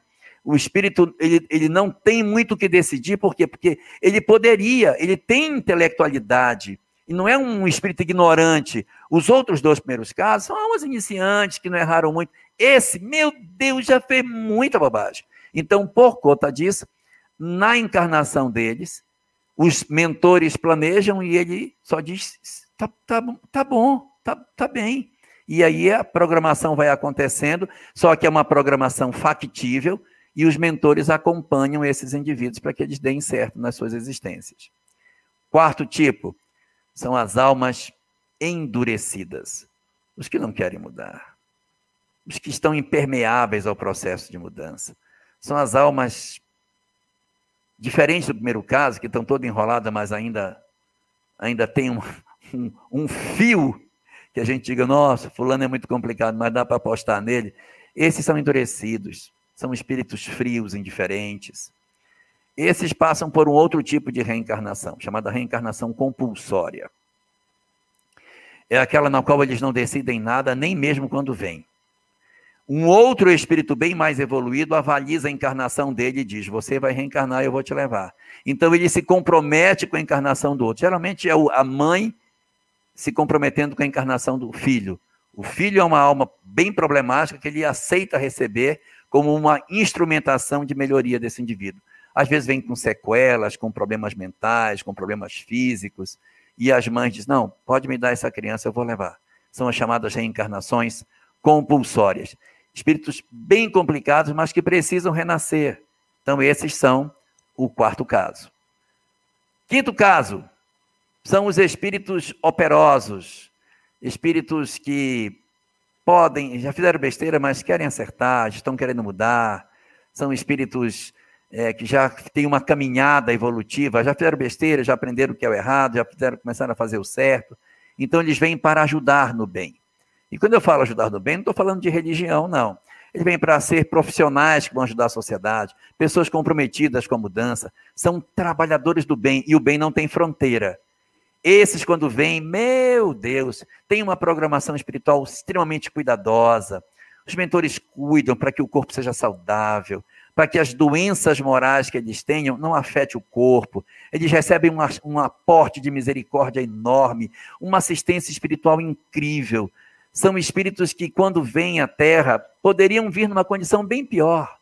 Mas exatamente por eles serem aqueles que são e a possibilidade que eles vão ter de poder exercer entre os homens as suas tarefas, eles têm uma legião de amores, de amigos do mundo espiritual, que tudo fazem por eles. Se sentem extremamente amparados, motivados, vivem em função dessa motivação que os espíritos podem fazer sobre eles. E aí dizem, poxa, por que, eu não tenho? Porque você não está sintonizado.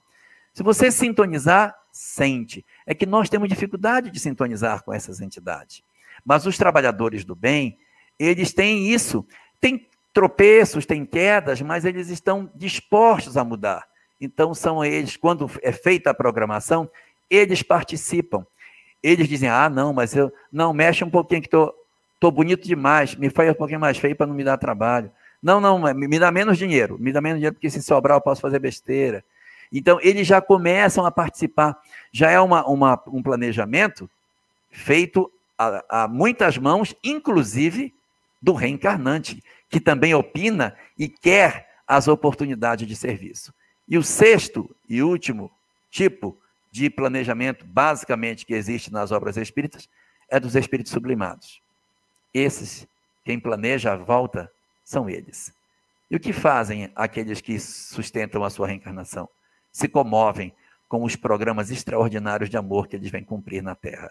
Então, são grandes almas, como Francisco de Assis, por exemplo, que quando diz eu vou reencarnar, comove a comunidade onde ele vive, porque todos sabem que quando ele renascer, ele deixará um testemunho de amor inesquecível sobre a terra. E aí, aqueles que serão seus mentores, seus cuidadores, os espíritos auxiliares da sua missão, todos se desvelam a oferecer para ele tudo que puderem. E eles possuem uma conexão extraordinária com o mundo espiritual fazendo com que as suas lições na terra atravessem os séculos e cheguem até os nossos dias como se tivessem acontecidas ontem. Aí, ó, você acabou de falar e a Cássia está perguntando: ó, qual a obra da codificação consta dessa classificação sobre os tipos de planejamento? Nenhuma obra da codificação. Isso está espalhado na obra de André Luiz. É na obra de André Luiz que você vai encontrar esses casos. Uh, no livro Obreiros Obreiros da Vida Eterna, você vai encontrar o primeiro caso, que é esse no qual as reencarnações das almas primárias são feitas sem um planejamento detalhado para cada uma delas. No livro Entre a Terra e o Céu, a reencarnação de almas singelas. É um espírito que eles decidem reencarnar. Vamos procurar alguém para ser pai dele. Aí eles saem, encontram uma família, conversam com os pais, pronto, para renascer aqui. E colocam o espírito ali. Os espíritos comprometidos que renascem meu Deus, é, são os casos inúmeros que a gente tem, e o livro Missionários da Luz, capítulo 12, 13 e 14, a reencarnação de Segismundo, é exatamente um caso desse tipo. As almas que são é, endurecidas e que vão por reencarnação compulsória estão no nosso lar. É o caso do pai do André Luiz, que a mãe dele vai trazer com ele. O caso dos espíritos que são trabalhadores do mundo espiritual e que vão renascer e que vão colaborar na sua programação, estão nos livro, no livro Os Mensageiros, onde você encontra a reencarnação de vários espíritos operosos nesse sentido. E a encarnação dos espíritos sublimados, você vai encontrar também no nosso lar, que é a encarnação da mãe do André Luiz, o único personagem da obra que não possui nome. Muito bem. Nós vamos para uma pergunta aqui que chegou para a gente, o Paulo Henrique. O suicida, quando pratica o ato para culpar alguém, ele tem a percepção de se sente culpado após perceber que não adiantou? O livro Amor e Ódio conta uma história que vai ao encontro disso que você está falando. Gaston que é o personagem central da obra, é, experimenta uma questão de suicídio. E há um detalhe que os espíritos colocam nessa obra muito interessante.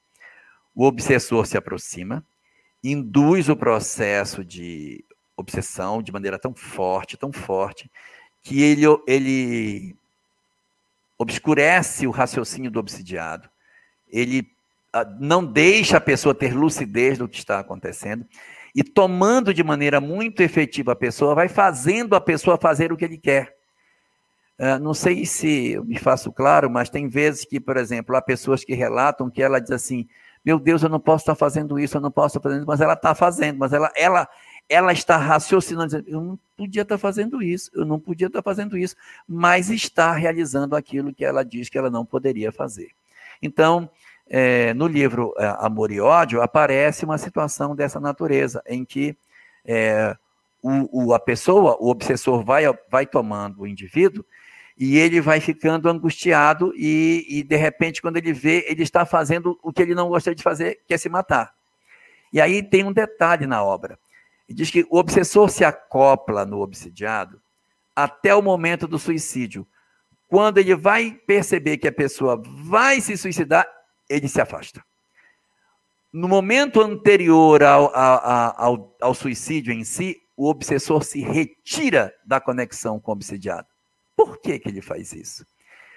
Para que ele sinta mais culpa, porque quando ele sai, ele está sozinho no ato. É como se você tivesse entorpecido e fosse para o ato do suicídio. Quando você vai cometer o suicídio, aquele que estava iludindo seu pensamento se retira e deixa você sozinho, para que a culpa que você venha a sentir seja maior. E aí na obra relata que as frustrações, felizes frustrações de suicídio, decorrem de, de um desacoplamento antes do momento previsto. Desacopla e a pessoa fica com medo, não pula, não faz, vai até um ponto e retorna. Então, houve um desacoplamento um pouquinho antes do que poderia, graças a Deus. E aí acaba não se consumindo, consumando o suicídio.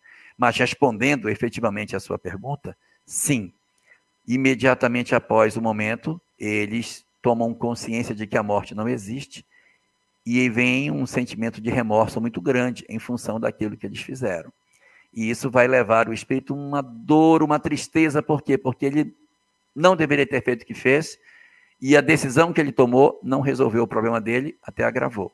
E isso é uma, uma angústia muito grande que os espíritos suicidas passam, justificando que o Espiritismo diga que não existe nenhuma situação na Terra que considere que o suicídio seja a opção viável. Não há nenhuma, nenhuma situação é apresentada pelo Espiritismo como sendo viável o suicídio. E é, apenas para fechar essa questão, eu queria lembrar a todos que, apesar de tudo isso que o suicídio representa, o amor de Deus é maior do que as nossas faltas. Apesar do período razoavelmente longo que o suicida vai levar para voltar a se reequilibrar, ele não é uma alma abandonada de Deus, e os mentores trabalharão incansavelmente no socorro a ele, para que ele consiga dentro de um prazo que lhe seja o menor possível, mas que sempre será longo, ele consiga se reabilitar, se recuperar, retornar para uma nova existência, para retomar de onde ele parou. Porque a prova que ele desistiu vai voltar. Ou seja, quando você se suicida, porque você não quer enfrentar uma prova, não adianta. A prova que você desistiu, volta de novo. Então não adianta fazer isso. A solução é atravessar. Deus ama seus filhos profundamente e não vai abandonar nenhum dos nossos filhos se eles fizerem uma opção desse tipo. Haverá sofrimento? Sim, mas haverá, além do sofrimento, muita misericórdia derramada por Deus. É, é importante essa questão que você lembrou do amor de Deus, Jorge, porque a quantidade de suicídio ela tem sido grande. É, os relatos que nos chegam aqui são, são diários. Até agora que acabou de chegar uma mensagem aqui, tá aí no YouTube. E é o amor de Deus, acima de tudo, né? Jorge, acabou, né? Tem mais de uma hora e meia já de programa, a gente nem viu o tempo passar. E foram muitas perguntas que chegaram, que a gente não conseguiu é, trazer aqui, mas semana que vem tem mais. Fica o um convite para vocês acompanharem aqui conosco, o Pinga Fogo. Aí vocês Número postem 20. 20, postem as perguntas, viu? E na medida do possível a gente vai intercalando aqui. Agora eu passo para o Jorge fazer o fechamento e a nossa prece. Tá certo. Bom, como reflexão final, eu só queria destacar de tudo aquilo que a gente conversou hoje, essa solicitude que Deus tem pelas suas criaturas. Esse esforço que o mundo espiritual faz, que ele se mobiliza em favor das almas que padecem. É isso que destaca o aspecto mais extraordinário que a gente pode perceber dentro da lei de Deus que é a imensidão da misericórdia além das nossas culpas e das nossas faltas. Isso é o mais belo da lei. Não existe falta que a gente cometa que faça com que a gente possa se envergonhar de estar na presença de Deus. Deus nos compreende profundamente e é isso que faz com que a gente nunca deixe de agradecer a Ele por tudo aquilo que Ele oferece a cada um de nós. E por isso nós vamos aproveitar esse momento para nós orarmos nessa hora.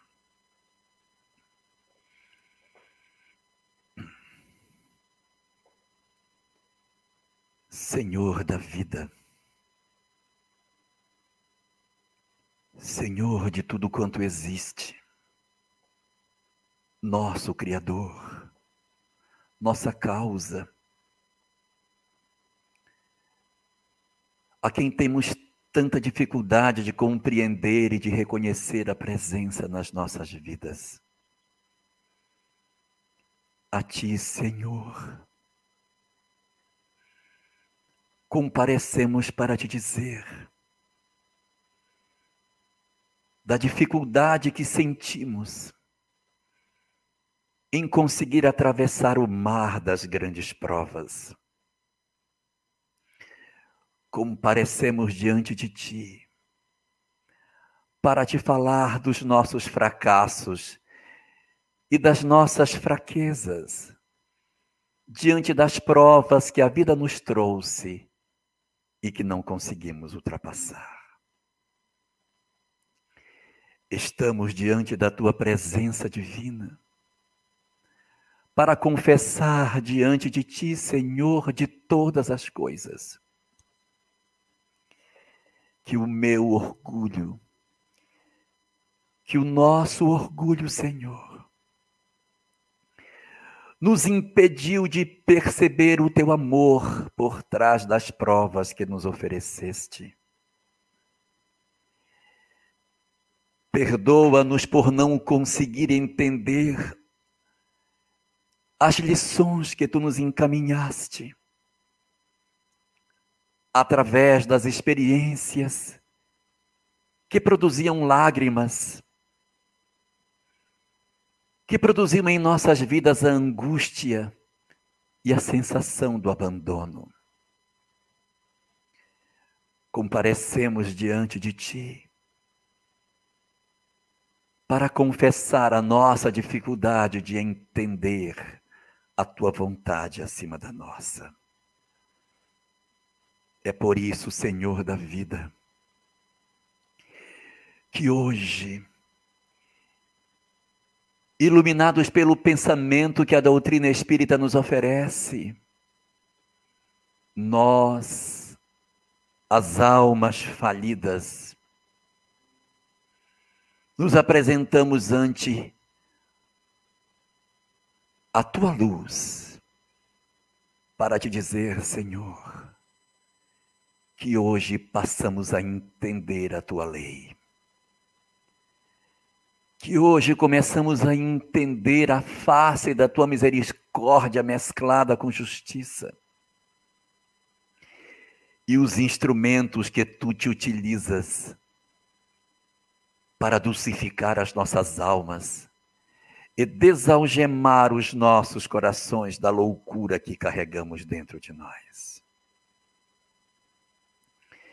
Estamos diante de Ti para oferecer as nossas vidas, para que Tu delas disponhas como Tu assim quiseres, porque aprendemos a não rejeitar as lições que Tu nos ofereces.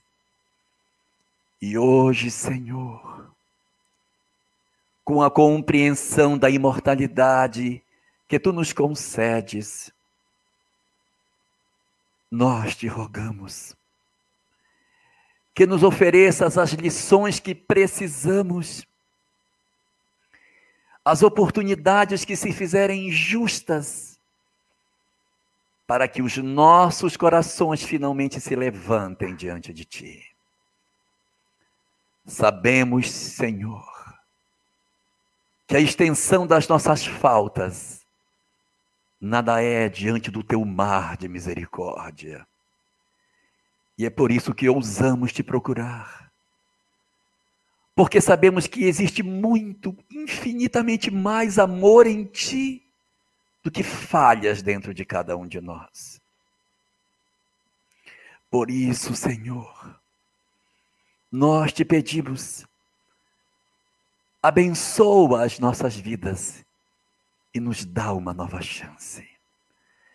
Nos oferece uma nova oportunidade de rentearmos com as experiências que fracassamos. Nos dá a oportunidade de te mostrar que agora estamos fortes e que somos capazes, sim, de enfrentar as agruras da vida e deixar o nosso testemunho de que hoje somos capazes de vencer as imperfeições que nos impediam de caminhar. Abençoa, Senhor, assim os nossos bons propósitos. Abençoa o nosso desejo de recomeçar as nossas vidas. E pedimos não somente a Ti, mas a Maria, mãe de Jesus, que se apiede das nossas almas, que se apiede dos nossos destinos. Senhora, cuida das nossas almas frágeis. Estende as tuas bênçãos sobre os nossos corações cansados de sofrimento. Acolhe-nos nos teus braços como a fizeste a teu filho e deixa-nos sentir o aconchego do teu colo de mãe a dizer para nós que tudo passa, que tudo passa. Vem, Senhora, e acolhe-nos e apresenta-nos para o futuro venturoso que haveremos de ter na expectativa daquilo que Deus, o nosso grande Pai, há de nos oferecer. Obrigado, Senhor, por todas as bênçãos e por todas as oportunidades. Abençoa todos nós e guarda as nossas almas sob a tua proteção, sobre a tua bênção no vale da paz e da esperança, na certeza de um amanhã muito venturoso para todos nós. Muito bem. A nossa gratidão a Deus a esses amigos espirituais que nos assistem, inspiram, para que a gente continue nessa luta de aprendizado. Muita gente perguntando aqui, senhor Jorge Alahá, que que você toma para ter essa memória boa? Eu não sei. É, você não lembra? Eu, eu, não lembro. Na verdade, não, sabe o que acontece, Rubens? É, essa memória, acho que foi o, o, dom que Deus me deu. Ela não é tão boa assim, não. Eu esqueço tudo. Eu tenho você esqueceu a chave? Você falou agora eu mesmo. Eu esqueço tudo, eu esqueço tudo. Eu, eu sou todo atrapalhado, eu perco tudo. Olha, a chave do meu carro, ela é assim para eu pendurar no pescoço, porque eu esqueço, eu perco. Tá aqui, ó. Tá aqui. Ela fica assim, porque eu perco. Eu perco tudo. Eu perco bolsa, eu perco. Perco tudo. Eu, eu vou de carro, volto a pé. Eu, meu Deus, eu faço isso demais. Então, assim, minha memória, ela não é tão boa. Se perguntarem para minha esposa, ela vai dizer, é péssima a memória dele. Eu tenho memória boa para data, tenho memória boa para coisas que eu aprendo, mas para a vida, meu Deus, é um sofrimento. Eu sou ultra desligado. É, a Divina está falando que é, é, tem essas coisas mesmo também. gente, fique com Deus, Jorge. Obrigado. Semana que vem a gente está de volta. O Jorge está aqui na sexta-feira com mais um, os, o estudo dos Dez Mandamentos. É o último, né? Último. Pelo IGES. É o último pelo, pelo IGES. Então, você vai acompanhar aqui com a gente às 9 horas da noite, sexta-feira, né, o estudo dele com o Álvaro. Fica o convite. Jorge, gratidão, meu amigo. Haroldo Dutra estará conosco. Também? Que é. maravilha!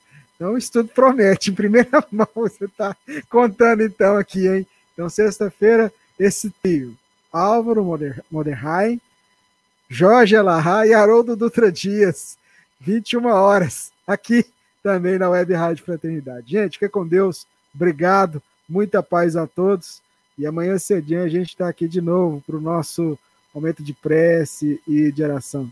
Um abração para você, meu amigo. Fica com Deus. Valeu, tchau. Eu me atrapalhei aqui. Mas é assim mesmo. Esteja sempre em contato com o bem. No site e no aplicativo da Web Rádio Fraternidade, você encontra orações diárias, palestras e estudos que te sintonizarão com os ensinos do Cristo. Para acessá-los, basta entrar no site www.radiofraternidade.com.br ou baixar o aplicativo da Rádio Fraternidade. Neles, você pode ouvir a rádio em tempo real ou acessar o nosso acervo, Web Rádio Fraternidade, a emissora do bem na internet.